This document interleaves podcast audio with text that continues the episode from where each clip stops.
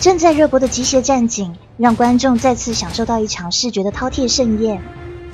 红色的 V 字眼，黑色的铠甲，拥有人脑与电脑完美结合的高运算处理器，从思考到行动小于零点零一秒。而这些让我们心潮澎湃的超能力之后，是一颗渴望做个好爸爸、好丈夫的铁汉之心。因为整部机甲中属于他自己的部分，可能只有仅存的意识了。很多人都希望自己的脑袋里也有一台电脑，但是看完影片之后，想到如果真的有了以后，我们还算是自己吗？你又愿意自己脑子里有台机器的存在吗？这里是上香维电台，我是 NJ 黑羽，大家晚安。